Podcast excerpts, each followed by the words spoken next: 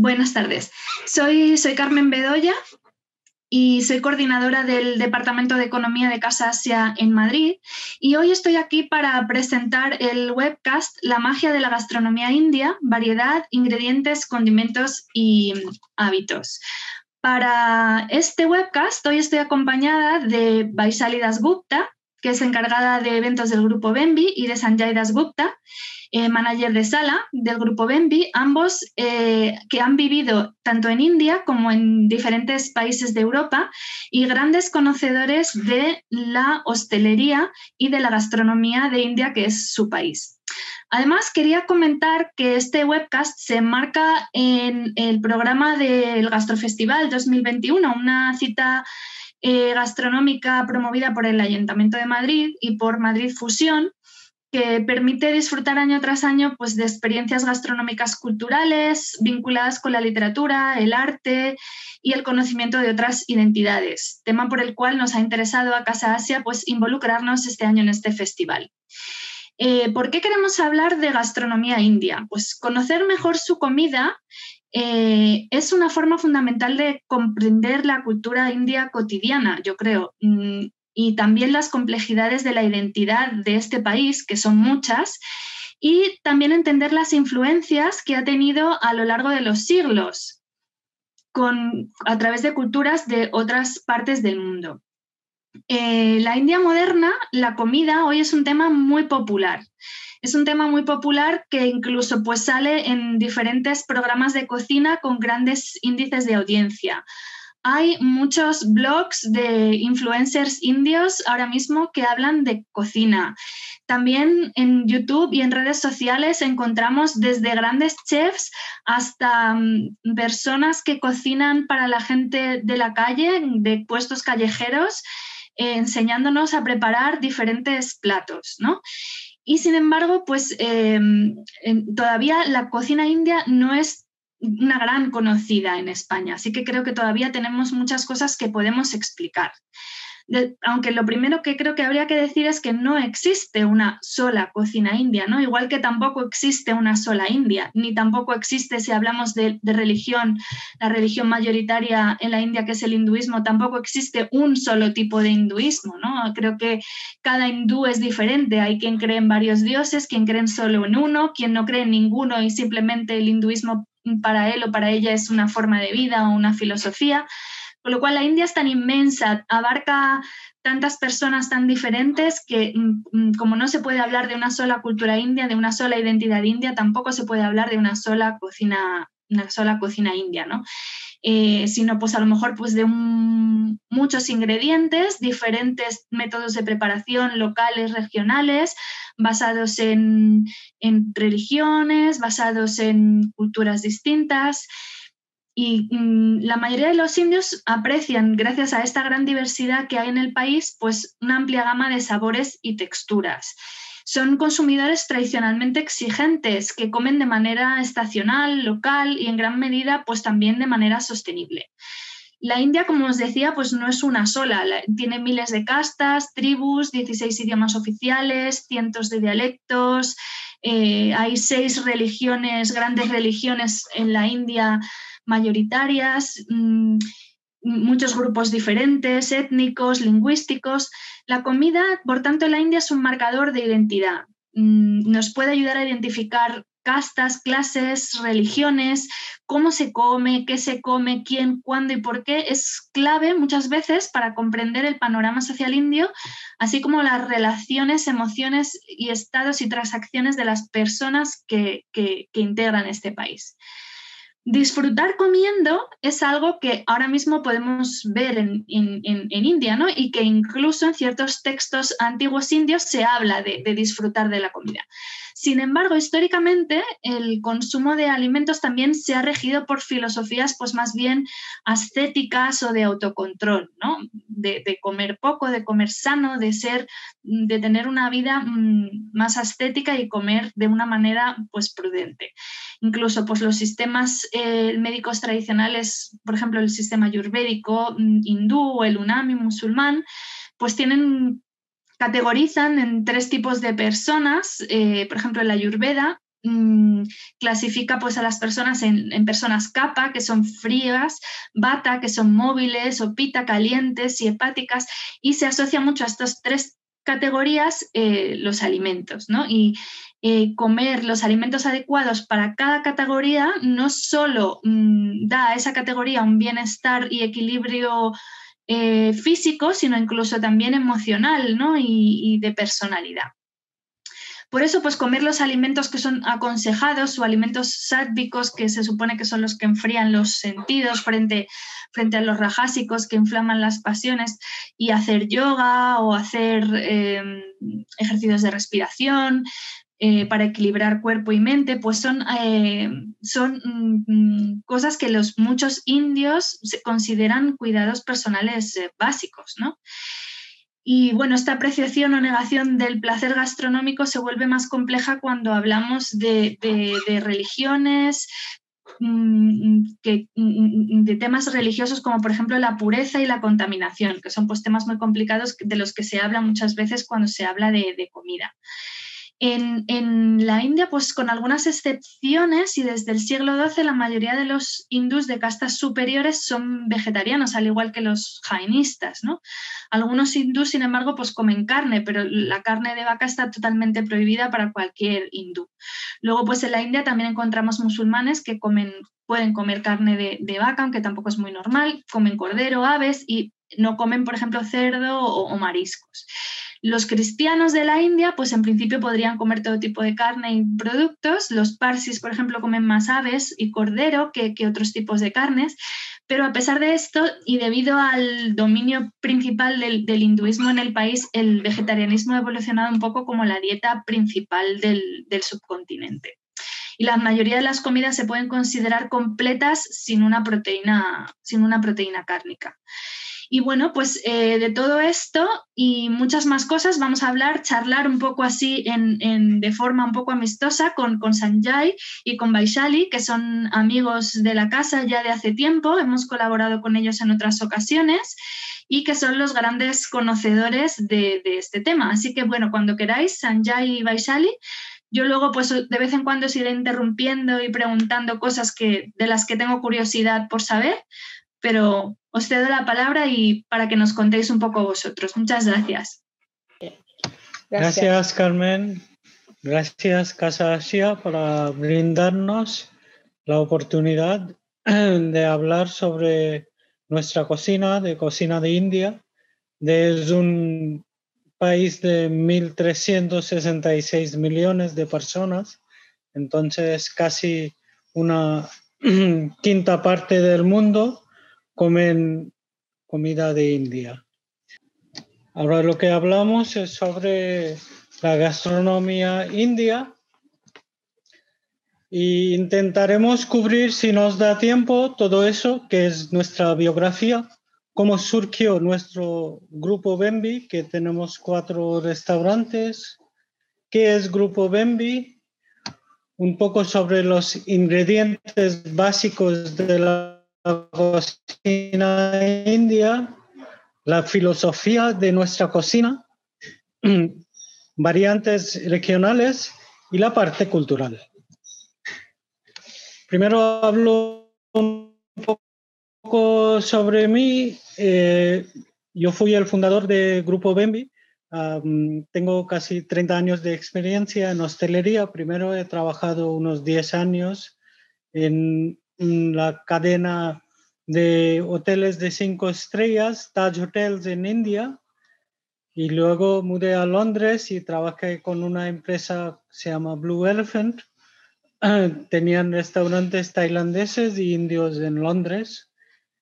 Y en 2005 yo mudé a España y he quedado en Barcelona y formamos el grupo Bembi. En 2006 abrimos el primer restaurante y luego os digo. Y ella es la, mi compañera de viaje, Vaishali, que también ha trabajado en India, en hoteles, eh, Taj Hotels, y luego ha trabajado en hoteles en Londres y ahora lleva tema de grupos en nuestros restaurantes. Como lo ves, hemos hablado sobre nuestro grupo. Ahora sobre la India, como lo ves, la mapa, esto a la izquierda tenemos dos mapas de la India. De la izquierda es la mapa real, política, y donde vienen todos los, aquí hay todos los estados. La parte del norte es este lado. Hay países como Rajasthan, que, que antiguamente era uh, el estado de los reyes de la India. El parte de cultural, templos y todo es Varanasi, donde el río Ganges y uh, sale y es muy sagrada en el mundo. El este tiene Calcuta, donde vivía Madre Teresa. El sur de la India es donde uh, hay esa fundación. Fundación Vicente Ferrer, que está en Anandapur, que está aquí mismo. Y esta parte es Bombay y Goa, que es Goa para, playas, para las playas. Y ahora estamos, hemos puesto este mapa para enseñar a vosotros cómo es la población de la India en comparación con los países en el mundo. Por ejemplo, si ves aquí, España es como toda la parte del norte este de la India. Italy, por ejemplo, es como parte del Jammu Kashmir que es aquí. Entonces, juntando estos tres, cuatro países, no sale como India total tampoco. España, para decir a vosotros, para dar una idea, es como ocho Españas, puede ser como en India. No, unos 30 Españas igual a una población de 30 Españas es casi una India, para que hagáis una idea. Vale. Ahora, como hemos hablado sobre la población de la India, por supuesto, todas las partes de la India comen um, su comida, un estado del norte puede ser diferente de la India, um, del sur de la India, pero los ingredientes básicos de la cocina india son aquí mismo. Los hindús buscan sabores, principalmente cinco sabores en su comida, que están dulce, salado, picante, amargo y astringente. Y yo voy a decir las cinco especias aquí y también voy a enseñar a vosotros cómo son, ¿vale? Si no enseña vosotros este, no vais a entender. Se serán como palabras aquí. Vale. La primera es comino. Yo voy a enseñar ellos, ¿vale? Voy a traer el, esta, puedes mirar. Vale. Ahora vais a ir a buscar las especies para que veáis. ¿Ves un poquito aquí? ¿Sí? Ok. Vamos a enseñar con el comino que sale, que sale primero. en la lista. El comino, si coges, es muy crudo. Es muy crudo y tiene un, buen sabor salado. Este usamos en agua, en los curries y también para saltear uh, uh, verduras y es, es, una, es una especie y, usando uh, prácticamente para eliminar las toxinas, ¿vale? Aquí, en la comida occidental, esto muchas veces en molida usamos en hummus, que es la combinación con los garbanzos. Garbanzos se, se producen gases y uh, el comino se evita los gases. El segundo, es el, es el cilantro. Cilantro, para vosotros, esto es semilla, las, las semillas de cilantro. Cilantro que se venden en el mercado son fresquitos, ¿sabes? Las hojas de cilantro. Pero esto es, esto es donde se crecen. Las semillas de cilantro, si coges también, son duros, pero son refrescantes. Tiene un eh, sabor, un, aroma floral, pero cuando se ponen o se meten en aceite, es muy, muy curioso, pero se convierte como un sabor de hierbas y eh, lima, ¿vale? Ahora, esto es inoco. Mira, comino y hinojo son parecidos. Y esto usamos en los curries y como y también se sirve como un refrescante bucal que también servimos después de la comida en un restaurante con, con la cuenta. Es como un chicle de la India, pero un chicle orgánico, ¿vale? La cuarta, esta es cardamomo. verde, un relajante. Si pones en, un, pones en agua caliente, puede ser un té, una infusión para dormir bien. Esto quita eh, pereza, limpieza su cuerpo. También es un destructor de mucosos. Esto usamos en los curries y, y también en los postres.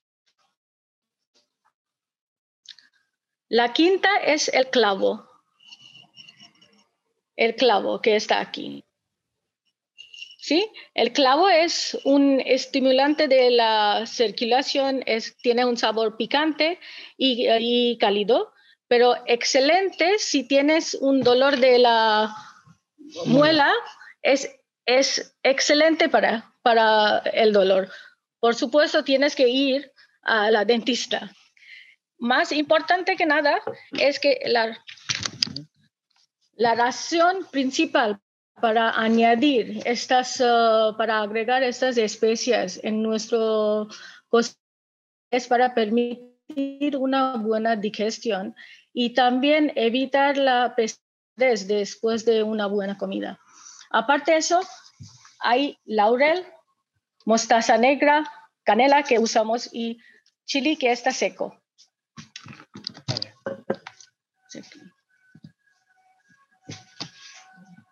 Aún hay, ¿eh? aún hay más especias, pero no os muestro todos. Vale. Ahora estamos hablando de la masala box de la ama de la casa. Las masalas de especies Ah, siempre en la casa tenemos estas...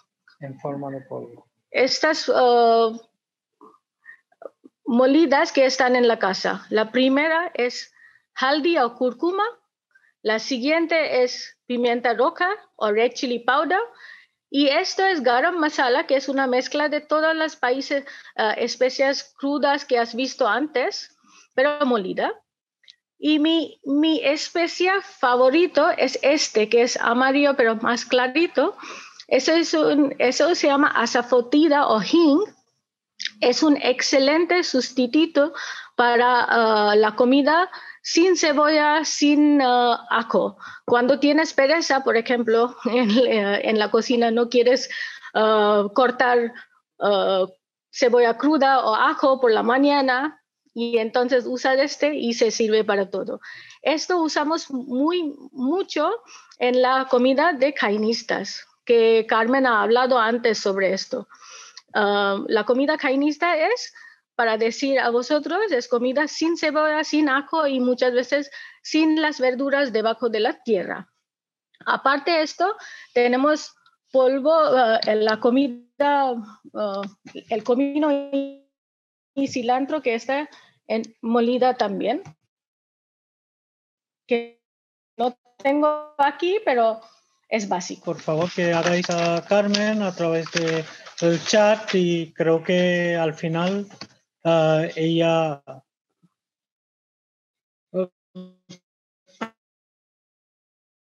nos va a pasar. Okay.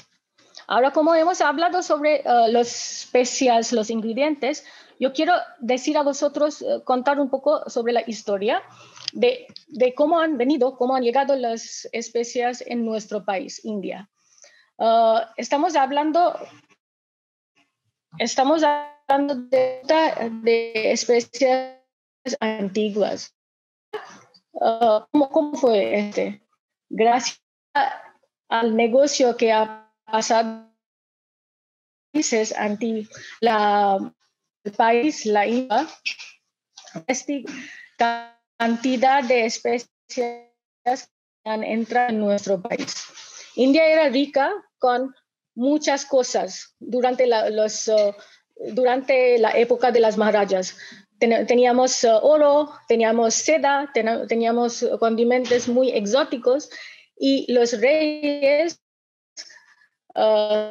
querían cambiar este para los, los uh, desde Portugal, desde Inglaterra y también alguna vez desde el ruta del mar.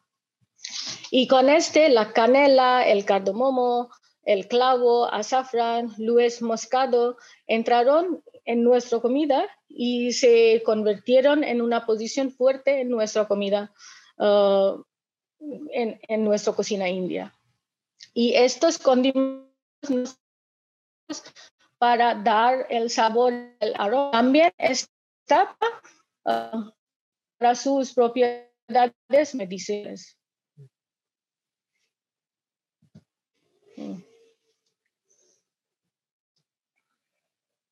Mira, ahora hablamos un poco sobre filosofía de nuestra cocina.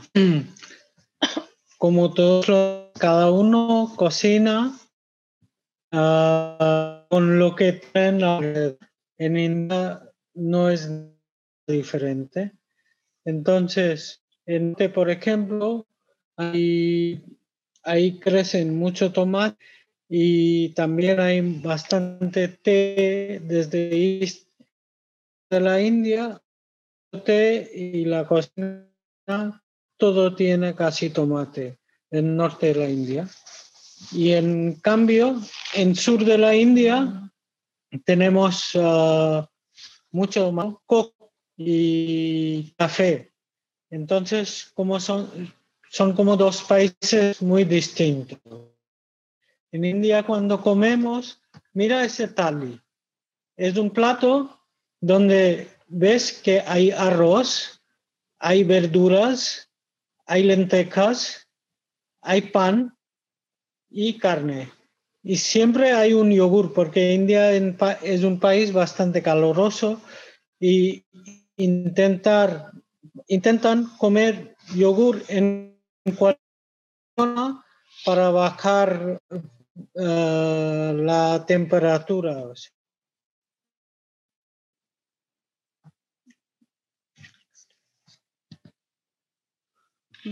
Hablando de lo hablar sobre los, uh, la variante porque, porque región esto es el norte de la India que de los tres mares aquí y el que está aquí. Ahora, hablando sobre India, India esta era la parte aquí será norte, parte aquí es sur, ¿vale? Con la influencia del oeste y la influencia del este.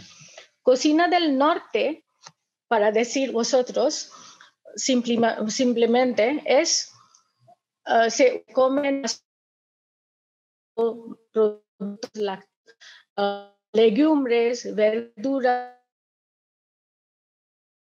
por ejemplo, espinaca, también pasa que es muy, entonces los productos ahí son, se, se, comen más de trigo, más de carne, en vez de que está abajo, donde hay el mar, comen más arroz, más café, más frutas, más pescado y también aquí usan el, aceite es diferente. Aceite es de aceite de coco, uh, en vez de aceite de mostaza que usamos en el norte. El aceite del mostaza que usamos en el norte es principalmente para freír cosas que también usamos la influencia de, de este aceite se pueden ver en Bengal, en Calcuta, donde se comen aceite de mostaza, pero con fritos, uh, pescado frito o con berenjena. La parte del oeste también ha influenciado la parte del sur. Aquí el aceite que usamos es girasol y cacahuetes porque esta parte está abundante en frutas como mangos, como cacahuetes y también micos, que son millets, es un buen sustituto o sustituto para harina. Ahora, y se usamos mucho en comida vegana. Vosotros habéis hablado mucho de variantes regionales, pero a mí me gustaría también, por ejemplo, comentar que la India ha ido definiéndose gastronómicamente mucho también a través de las colonizaciones, ¿no? Y, tienen gran influencia, lo habéis comentado, de, todas eh, las, culturas que han ido llegando a la India desde, pues, desde incluso el siglo XII o, antes. Primero, pues eh, las primeras colonizaciones que hubo fueron mm, mm, invasiones de Asia Central, las primeras dinastías conocidas como sultanatos, que pues, estuvieron del siglo XII al XVI, la gran dinastía mogol, que gobernó del siglo 16 al 19. Luego, pues los británicos, sabemos, ¿no? Que llegaron, em, empezaron a comerciar en la zona como la Compañía de las Indias Orientales en el siglo XVI y permanecieron allí pues eh, hasta el 1847, en el momento en el que establecieron luego el tiempo después el Raj británico, ¿no? Que estuvo ya hasta 1947, hasta la independencia de India. Entonces, ¿qué, ingredientes y qué, influencias llegan de todas estas colonizaciones? Pues a lo mejor, no, sé, de los mogoles trajeron, trajeron mm, varios alimentos al subcontinente. Por ejemplo, los frutos secos, productos más relacionados a lo mejor con la cocina árabe, los arroces mm, que se conocen como arroz pilaf de mm, de la India, los panes de trigo con levaduras, las carnes rellenas, y también pues ciertas aves y frutas. Y luego pues eh, los mogoles trajeron procesos de cocción distintos, como mm, por ejemplo cómo hornear pan y cocinar carne a la vez en, estas brochetas del tandur, el horno de barro que sirve pues para hornear ese pan en los bordes y, la carne en, en, las brochetas dentro. Eh, eso luego nos puede comentar Sanjay un poco que, lo, usan, lo tienen en el restaurante, pues que tiene unos tiempos concretos y, y cómo el producto se cocina lentamente y, luego pues sale un plato delicioso. También pues los, los mogoles eh, introdujeron pues la tradición de estofar carnes y aves, la de marinar la carne con yogur, haciendo así que la carne con la proteína láctea eh, se ablandara. También pues el, fabricar queso, ¿no? También es una, una tradición que introdujeron los mogoles en la India y a la vez pues tomaron prestados ingredientes eh, locales de, las zonas que iban colonizando y pues con, como muchas especias, ¿no? Las que ha comentado Baisali, el cardamomo, el clavo, etcétera, etcétera, ¿no? Y, verduras también de, la India como la, berenjena o, las zanahorias que venían de Afganistán y mezclando todos estos condimentos pues se creó eh, esta alta cocina mulay o cocina mugol, ¿no? Que ha influido mucho luego en los restaurantes indios modernos, que tienen un menú mm, normalmente con gran influencia de este tipo de, este tipo de cocina o de gastronomía. Luego, pues también hemos hablado de, las, de, los británicos. Los británicos, pues también estuvieron muchos años en la India y otras potencias también occidentales como por ejemplo Portugal, que ha estado en, la zona sobre todo de Goa muchos años, pero no solo, porque estuvo mucho tiempo también eh, pues, eh, comerciando con, especias y, ha estado muchos años, ha influido mucho también la, cocina india. Entonces, ¿qué, trajeron estas potencias occidentales a, la India? Pues incluye, eh, les, les aportaron ingredientes como por ejemplo las patatas, el tomate, los chiles, ¿no? de los que hemos hablado, son productos que, que ahora son importantísimos para la cocina india. No podríamos hablar de cocina india sin hablar de chiles, por ejemplo, y sin embargo, pues no han estado siempre presentes porque vienen del continente americano y, llegaron a través de estas colonizaciones de, potencias occidentales. Y eh, pues también, por ejemplo, el azúcar, ¿no? Los, ingleses empezaron a, cultivar caña de azúcar, producir eh, azúcar en las Indias occidentales y empezaron a introducir este concepto de, postres, de dulces con azúcar en, el subcontinente indio, donde mm, se utilizaba otro tipo de dulces, no más como la miel o la fruta o para endulzar. eh, la comida continental sigue, sigue existiendo, eh, sigue presente en la India esta influencia, pero ya no, no es solo una influencia británica que podemos ver, por ejemplo, en algunos tipos de desayunos que se sirven en algunos hoteles o en restaurantes o en cafeterías de la India, ¿no? Con, con tortilla o con eh, pan y mermelada o este tipo, o, pasteles. no es, o, por ejemplo, con platos más típicos ingleses como unas chuletas con patatas o este tipo de cosas, sino que ahora ya no, ya no, es, no es solamente esta influencia británica, sino un poco una influencia de, de muchas otras cocinas entre las que yo creo que destacan la italiana y la mexicana últimamente. La mexicana creo por el parecido de, gustos y de ingredientes que ha conseguido un poco cautivar al paladar indio, que es un paladar complicado de cautivar, ¿no? Yo creo, no sé. No sé si a lo mejor corregidme si, si me equivoco, pero creo que la italiana, porque veo mucha pizza, pasta, todo este tipo de productos así de, comida callejera italiana se ven en diferentes sitios, pero la, comida mexicana cada vez está teniendo y ganando más adeptos, ¿no? Y, bueno, la libanesa también por el uso de especies en cocina de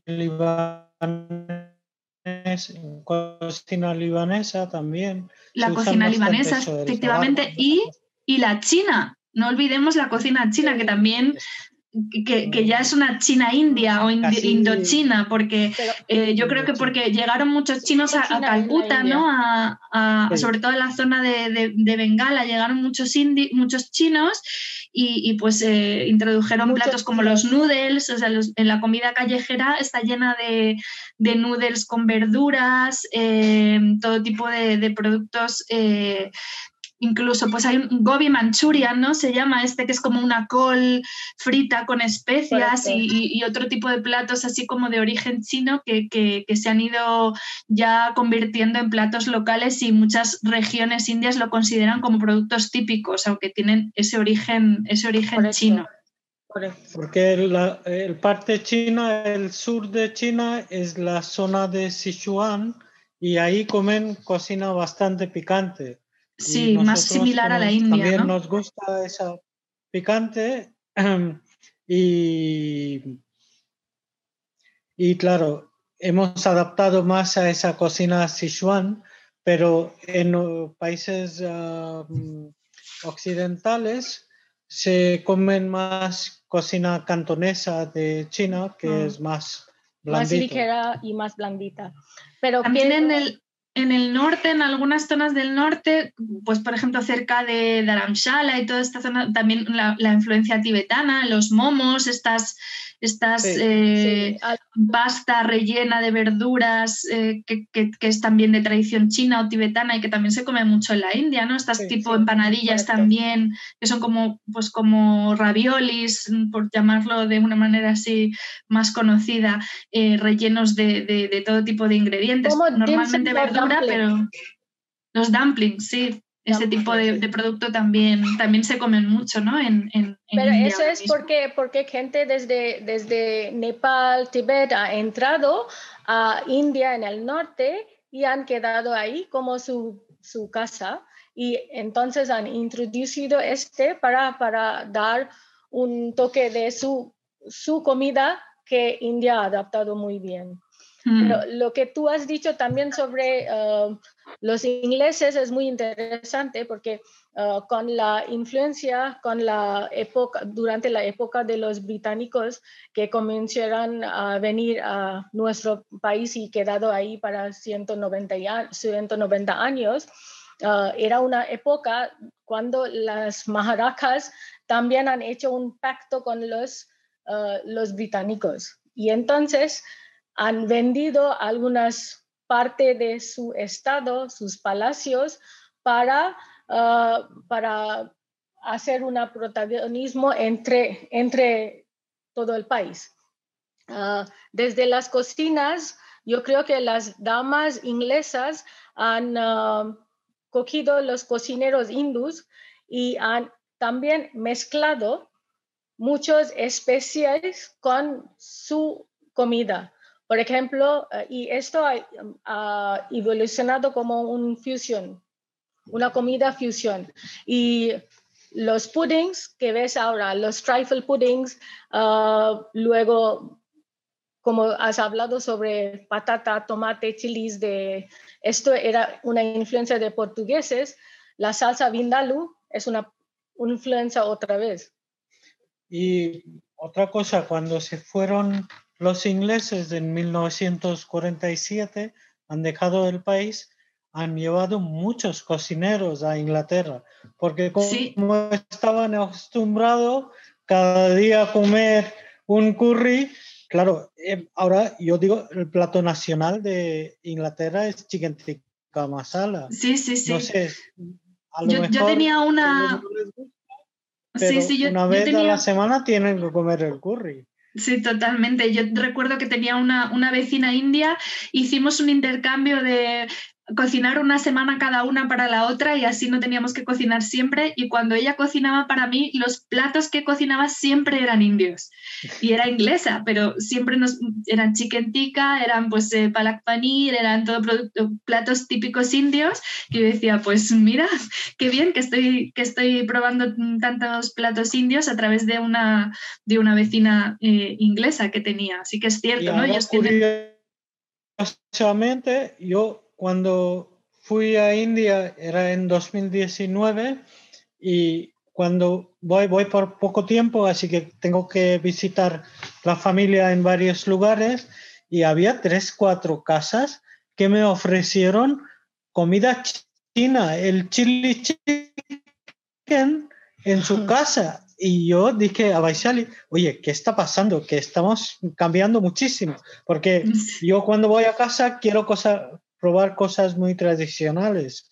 Y veo que están sirviendo cosas como Hakka noodles y chili chicken.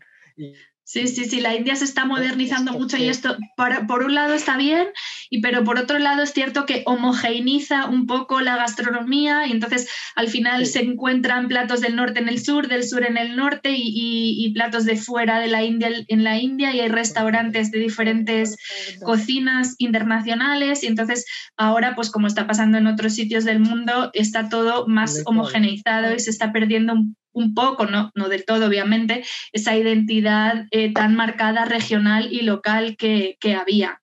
Pero, pero, bueno, yo creo que sigue siendo bastante eh, particular la forma de comer en India y que se sigue manteniendo bastante pues, la, comida típica tradicional que incluye, pues como decías, ¿no? un, almidón así, un arroz o sorgo o trigo por un lado, eh, un curry de verdura o, si la, o si la persona que lo cocina come carne o de carne o de pescado y luego pues unas verduras curadas en salsa o unas sopas, unos dal, ¿no? con lentejas que acompañan un poco todo, ¿no? Y eso todo servido pues en esos pequeños platitos y con arroz fundamental para, para, ir comiendo simultáneamente un poco todos los platos a la vez, acompañados de, ese arroz, que es, que es el, yo creo, uno de los ingredientes eh, más importantes de, la India. Ahora, ahora os va a mostrar, justamente estabas hablando sobre arroz y lentejas, y, hemos traído las dos cosas en forma cruda y luego cocinada para que veas. Ah, muy bien. Vale. Vais a ver antes explicado sobre, sobre los especies que estaban aquí. Luego explicado a vosotros sobre las, las especies molidas que usamos. Y ahora aquí tenemos las lentejas, las lentejas crudas que usamos. De diferentes tipos. De diferentes tipos que usamos en nuestra cocina. Aquí ves, hay, hay una lenteja amarilla, ¿ok? Lenteja que es naranja, rosa. Aquí hay una lenteja que es blanco y otro lenteja amarilla. Estos dos, si ves, son parecidos, ¿vale? Pero son diferentes sabores. Esto es chanadal, que es más grueso y es más pesado para, para su cuerpo. Esto es más ligera, ¿vale? Ahora, esto están vendiendo en los mercados. Y cuando hervimos en el presión, eso es que convierte. Esto es las lentejas amarillas, ¿ok? El producto se convierte como así, ¿vale? El mismo pasa con arroz. Esto es arroz basmati, es muy aromático. Si ves... Y arroz basmati, porque a mí me preguntan muchas personas en el restaurante, oye, ¿cómo sale el arroz así, los granitos separados? porque si lo fijas, el arroz, el granito es muy largo, ¿sabes? Es difícil ahora de mostrar. Esto es crudo y esto es hecha. El arroz que está hecha. ¿Ok? Ah, voy a decir un truco para que os salga el arroz cuando haces en casa, para que salga bien así los granitos separados. Número uno y lo más importante es tener el arroz mínimo 20-25 minutos en remojo. Y luego tienes que lavarlo bien y hervir. Y cuando crees que está hecha, cuando ves que los granitos, está, es como hacer el pasta al diente, tienes que quitar el arroz y quitar el agua inmediatamente. Y luego no tocar el arroz para mínimo 10-15 minutos porque si no, los granitos se rompen y te quedan así chiquititos, para que os salga bien el arroz, ¿vale? Pues muchas gracias, Sanjay, por el consejo. Una cosa que me, que me, acabo de acordar es que el arroz es tan importante para, sobre todo para los hindús, más supongo que para todos los indios en general, pero para los hindúes sobre todo, que incluso pues la primera ingesta de arroz de una persona, de un bebé, se celebra como pues si fuera aquí un bautizo. Es una gran fiesta en la que se invita a toda la familia y, bueno, es un ritual importantísimo, ¿no? Para, para la cultura, esta primera ingesta de un alimento sólido que suele ser arroz, ¿no? Si no me equivoco. Correcto. Pero aparte esto también es, uh, arroz crudo es um, también para prosperidad, para decir que mira, la casa tiene, tiene prosperidad uh, y tiene suerte. Okay, que se tiene suerte. se utiliza en las bodas, ¿no? En las bodas. La boda, cuando la mujer, la, novia. se entra uh, en la casa, tiene que dar una patada a un bol de arroz para que vuelca, para que haya ah, abundancia de comida. Eso significa. Esto es si ves aquí, si ves aquí tienes ah, el foto. ¿Ves? Ahora, ahora, todavía no. Pero sí es cierto que es un, ahora lo vamos a ver, es un, es un, ingrediente, el arroz, que, va muy asociado a muchos, a muchos rituales ¿no? indios. También en la boda. En las um, bodas. Um, después de la, después uh, que casamos, uh, gente, los invitados se dan este, pero mocado, uh, mocado ¿no? colorido con cúrcuma y también un, un colorante rojo y una vez están casados, los invitados se ponen, se, se tiran. Sí, eso por ejemplo también se hace aquí en muchos países occidentales, en España, en Italia, en, en, Francia. No sé, no sé de dónde viene eh, la tradición. A los novios.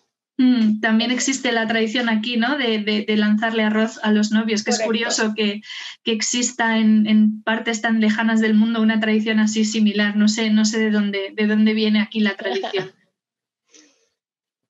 ahora eh, no sé si la gente está, eh, tiene alguna pregunta o alguna cosa. Pero eh, estamos hablando sobre la boda. Yo tengo un una video. Sí.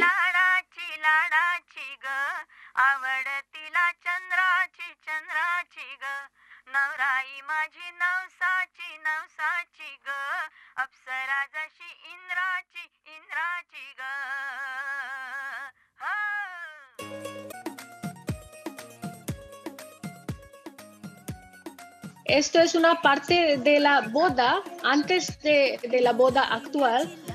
se llama Sangit. Sangit significa música o danza para, para eh, como un regalo para los novios, ¿vale? Y entonces, este danza es de parte de la, de la familia de las novias, de la novia para la familia de los, del novio.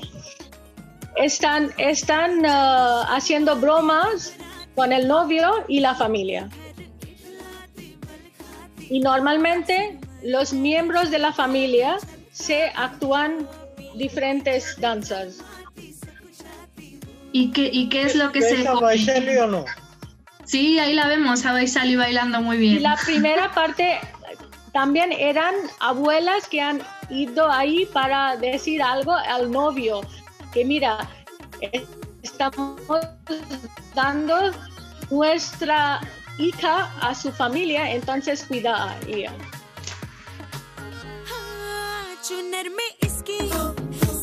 Pues está muy interesante. ¿Y qué, ¿Y qué es lo que se suele comer en las bodas? Contarnos un poco, ¿qué, es, qué platos típicos se comen? Me imagino que grandes banquetes, ¿no? Con, todo tipo de, productos y, platos. No, era boda de su... Era alguien de su familia con un chico inglés. Ah, claro. Entonces, habían algunas gente de Europa también ahí ¿Sí? y habían adaptado muy bien, porque llegaron un día antes y... Y estaban encantados. Hombre, ir a una boda india tiene que ser un, todo un lujo, vamos. Eh, viajar a la India y poder asistir a una boda es como mejor que ir a un hotel de cinco estrellas en Delhi. Tiene que ser un lujo total. Y, pero, ¿y, qué, platos son los platos que se suelen comer en una, en una boda? Hay un buffet libre y diferentes cocinas, puede ser de mexicana, de tailandesa, de hindú seguramente. y además muchas veces como, como la boda es para tres, cuatro días, las, los eventos de la boda, quiero decir, la boda actual es ya, pero antes de la boda hay muchas cosas que pasan, entonces la familia se, se tendrán responsabilidad para, para hacer un catering de diferentes comidas también. Claro. Por ejemplo, un día puede ser del norte de la India, un desayuno puede ser de, de sur de la India. Luego, por la noche, puede ser occidental. Ah, y así se pasa. Pero cada uno hace según sus posibilidades. Claro, si vas a una boda aquí en Barcelona hace, no sé, 10 años, teníamos una boda hindú que gastaron unos 300 millones de euros. Pero, pero ah, ahora en India, en cada familia intenta hacer lo mejor posible para su hija o hijo en la boda. Es una muestra de todo lo que tiene. Nosotros cuando casamos en India, ¡guau! Había más de 600 personas. Madre mía. Sí, sí.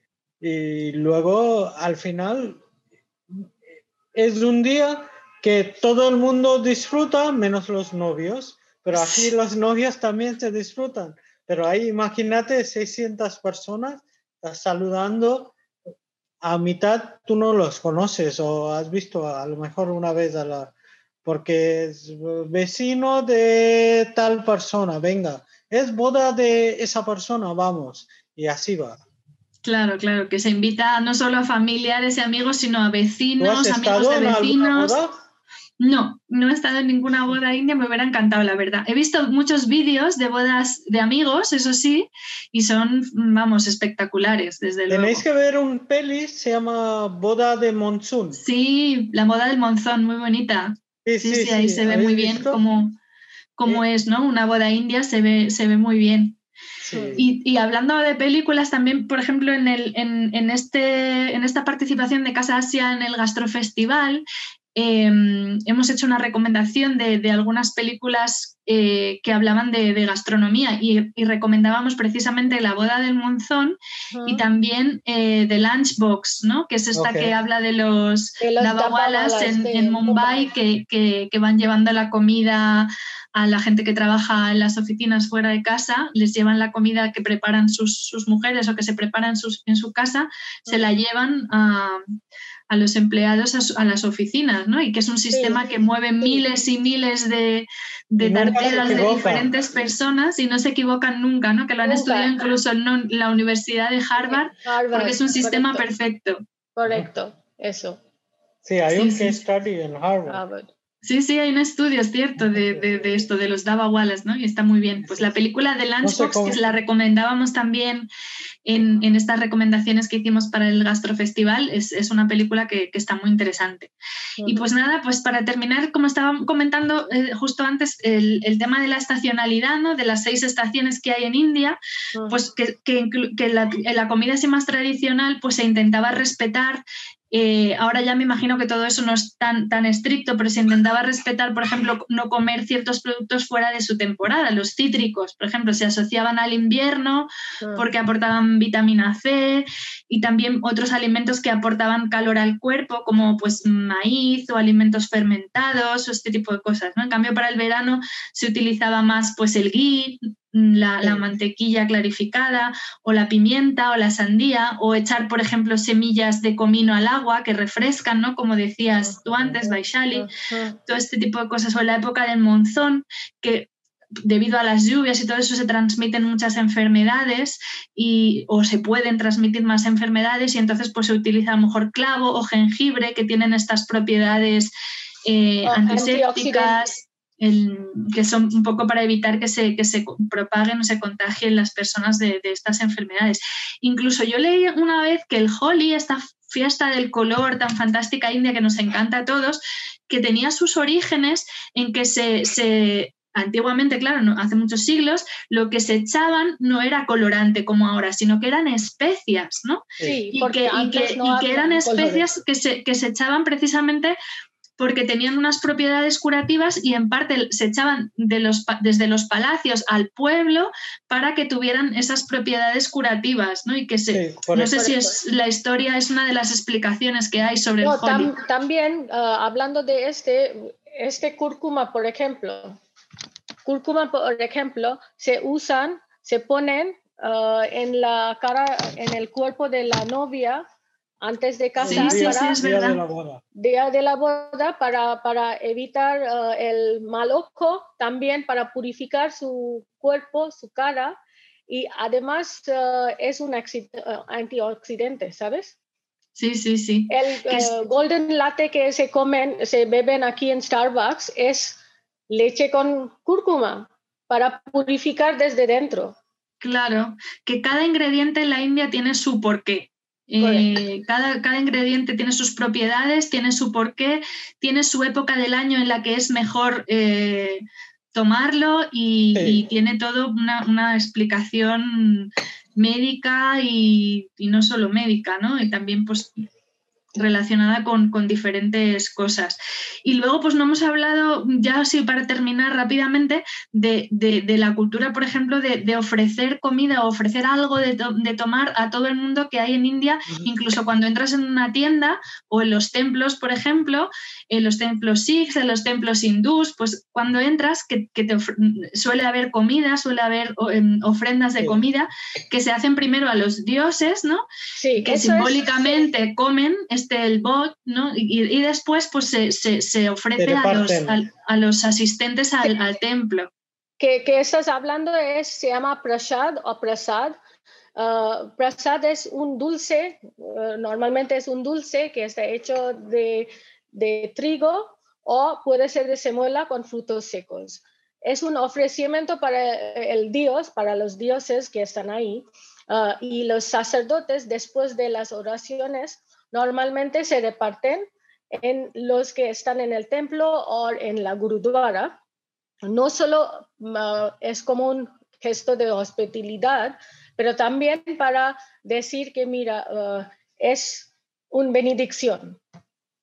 Y en las tiendas que estás hablando en las tiendas, en el mercado, ah, estamos también siguiendo un, un, mantra en sánscrito, se llama Atiti Devo Bhava. Atiti significa el invitado, Devo significa el Dios. Bhava significa que el invitado es como un Dios en tu casa o tu tienda. Entonces tienes que ofrecer algo al uh, invitado para recibir sus benedicciones. Entonces es un gesto de hospitalidad, pero también gracias para venir. Claro, sí, sí, sí.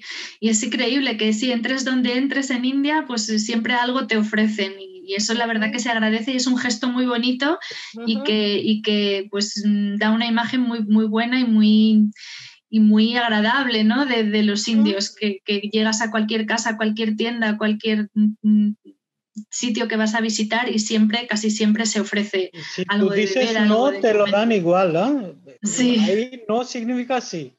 Sí, sí, sí, sí, lo sé, lo sé. No se puede decir que no a, cuando te ofrecen un té o te ofrecen... Y luego también otra cosa que, no hemos comentado, que, que, ya para terminar podemos comentar, es que también Incluso los indios a veces asocian los alimentos, como hemos dicho, que todos tienen un porqué a las diferentes horas del día también, no solo a las estaciones, ¿no?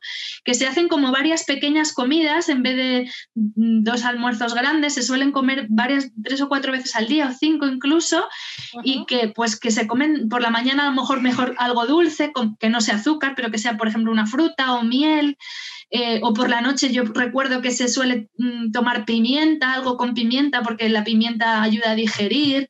Entonces, ¿no? Como cada comida en las diferentes horas del día se, eh, está formada por alimentos distintos, ¿no? Y están siguiendo, siguiendo la ciencia de Ayurveda, que, nuestros madres, nuestros, uh, ¿sabes? Uh, uh, la mayoría de gente, los mayores en nuestra familia, por ejemplo, siempre enseñan esa tradición, pero, también comen mm, hasta que no que pueden comer otra vez una comida entera, pero, pero no como nosotros que los jóvenes que sabes normalmente comen y luego dicen madre mía nuestra barriga está llena.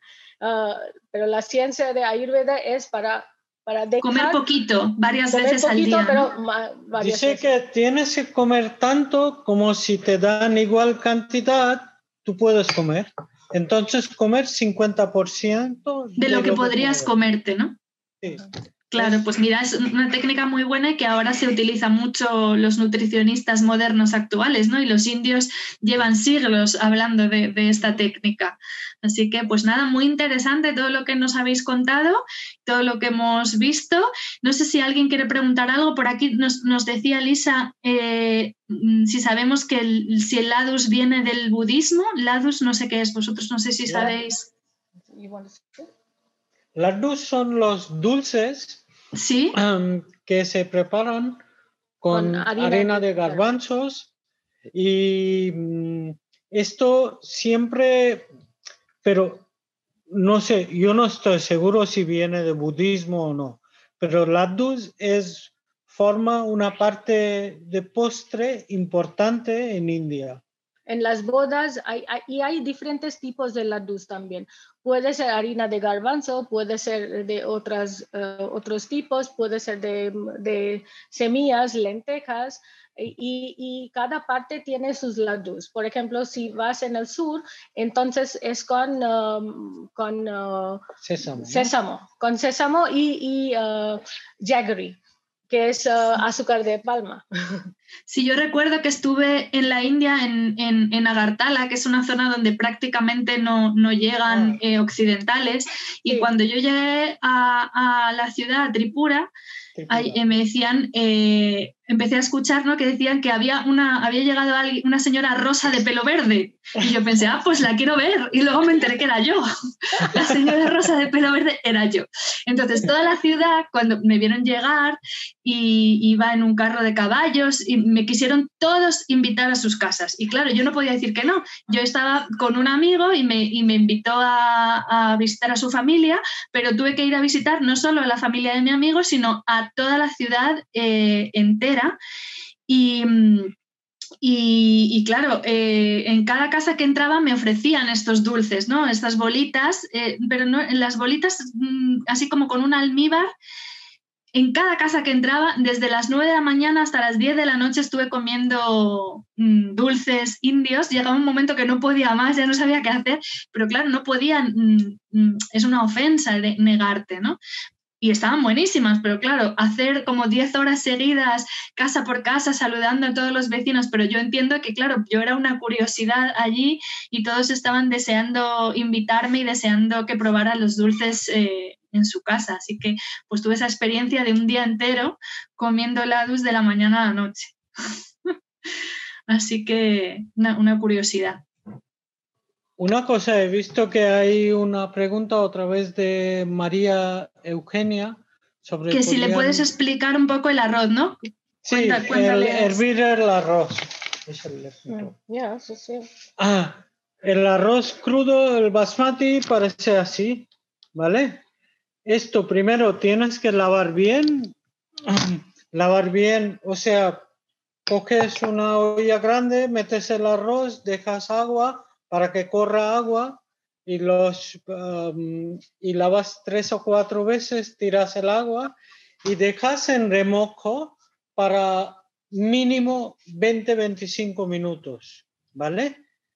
Y luego cuando hiervas el agua de arroz, le, cuando tú ves que está quedando casi hecha, tienes que quitar desde el fuego y tirar el agua y dejar en, ¿cómo se dice esto? Para... La olla, para el presión. No, the colander. El colador. El colador.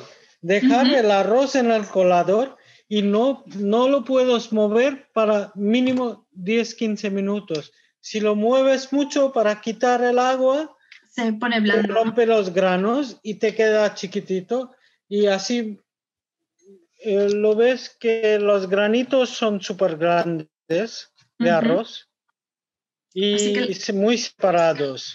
Y otro truquito es cuando estás sirviendo el arroz, pones dos gotas de aceite. Así se queda un poco separado también. No sé, María, María nos dice que así lo hará. Que lo, hará, que muchas gracias. Me preguntan también por, aquí que la cocina persa, que habías eh, dicho tú un poquito antes, Sanjay, pero no se te ha oído mucho, en ese momento no se oía bien, la, influencia también de la cocina persa, ¿no? En, la cocina india. Sí. Bueno, hemos hablado también de Asia, de, los mogoles y todo eso, que es un poco también lo mismo, pero cuéntanos tú, Sanjay, de la cocina persa. La cocina, los persas llegaron en India en siglo XIV-XV y si, normalmente los persas están concentrados en el oeste de la India, ¿sabes? El zona de Mumbai, Gujarat y en Maharashtra y Gujarat, ¿vale? Y su cocina es mayoritariamente lentejas y carne y comen nada más, lentejas y carne.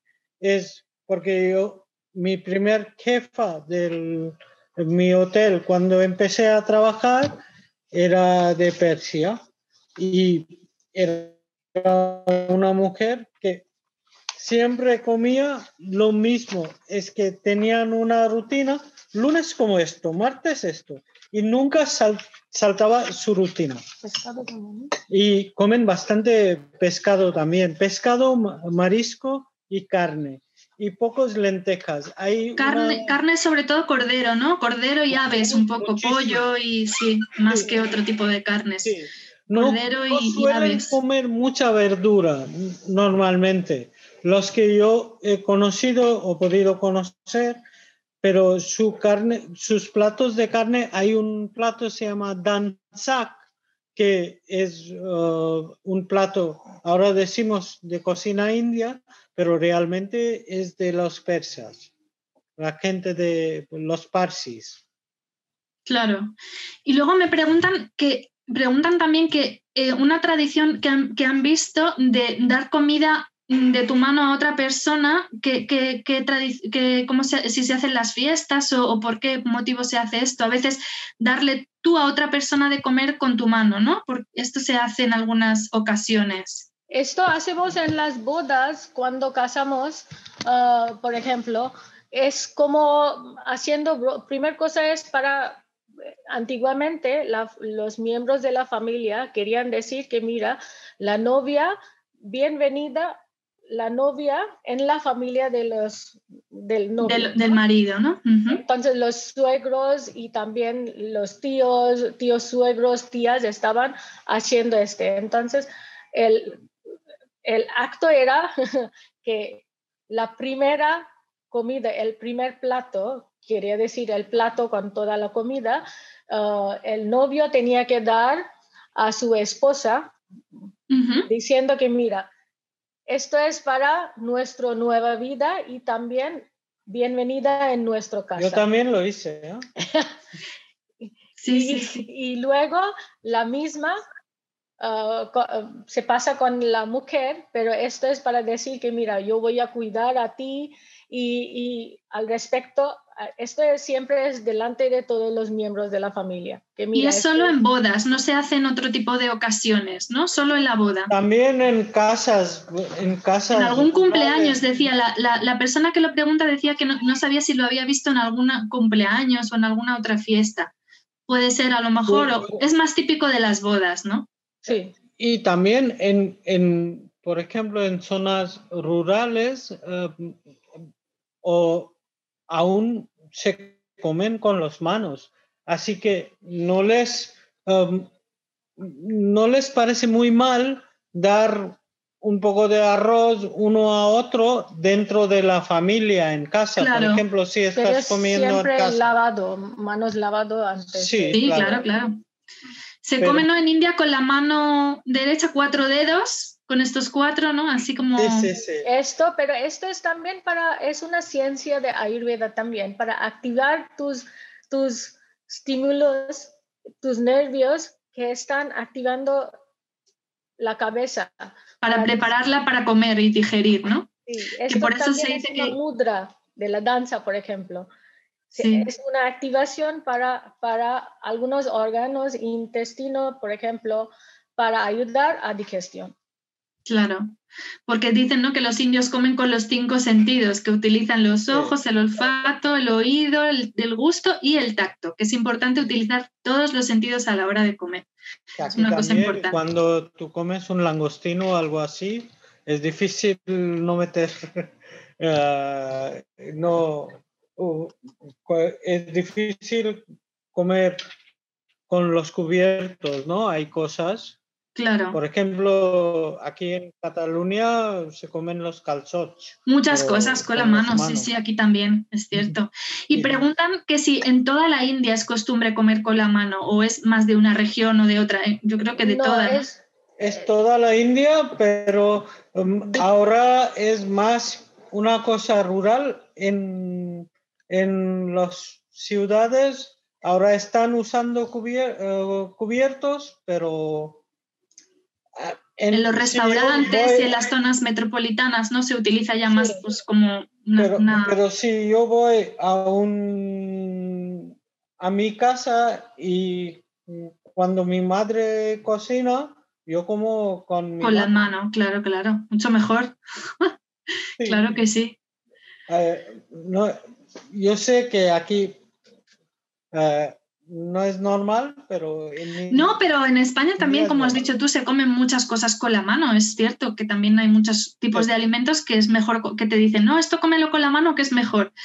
En realidad, pues comer casi todo con la mano sería mejor, excepto pues sopas o cosas que no se pueden, que hay que tomar con una cuchara, pero el resto de, alimentos yo creo que, es mejor comerlo con la mano, se, se disfruta más, yo creo. Pues no sé si tenemos alguna otra pregunta. Eh, ¿Cuál es vuestro plato español favorito? Preguntan por aquí. Yo soy vegetariana y cuando viene calzots, a mí me encanta. Calzots con salsa romesco, a mí me encanta. ¿Verdad? Está muy bueno, eso es cierto. y además siendo vegetariano, pues es un plato perfecto.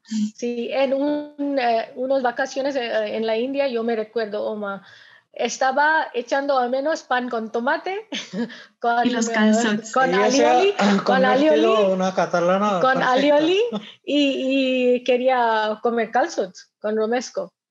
Y yo, a mí me gusta la paella, una paella bien hecha con sangría a un domingo mediodía. Hombre, es Mira la diferencia vegetariana, non vegetariana. ¿Y de comida india cuáles serían vuestros platos favoritos? Uh, mío siempre son platos callejeros y sur de la India, como, como cosas del vapor, uh, idlis, dosas, este, de sur de la India. Uh, Dosas para gente que están, que están escuchando son crepes de la India salados y servimos este con algunos chutneys de coco, salsa de tomate y también hay lentejas, se llama sambar. Ah, y platos callejeros, a mí me encanta platos de Mumbai, ah, que son uh, bhel puri, pav bhaji, pani puri, que son que puedes, si estáis en, en Barcelona, bienvenidos a, a, Rangoli para probarlo. ¿Y cuál es el tuyo, Sanjay? Cuéntanos y ya con esto cerramos. Yo, yo soy de Calcuta, así que para mí pescado es... Es tu plato favorito. Sí, hay un pescado que se llama Hilsa, que viene de Bangladesh. Y ese pescado es guau. Se cocina con hoja de plátano, con mostaza y se hace al vapor y es mi plato favorito. Y pues nada más. Alguien me ha preguntado, Lisa ha preguntado, uh, Vaishali, what is your favorite Spanish drink? Ah, I love a good sangria. A good strong sangria, definitely, with lots of fruits and uh, well made. Pues muy bien, muchísimas gracias a los dos, Vaishali y Sanjay. Ha sido una charla súper interesante. Yo creo que hemos aprendido todos muchísimas cosas. Y nada, pues eh, os invito a volver próximamente cuando queráis y podáis a, a, una nueva conferencia sobre cualquier tema relacionado con cultura o gastronomía de la India. Muchísimas gracias a todos y un saludo. Namaste. Namaste a todos. Namaste. Gracias. Gracias, muchas gracias.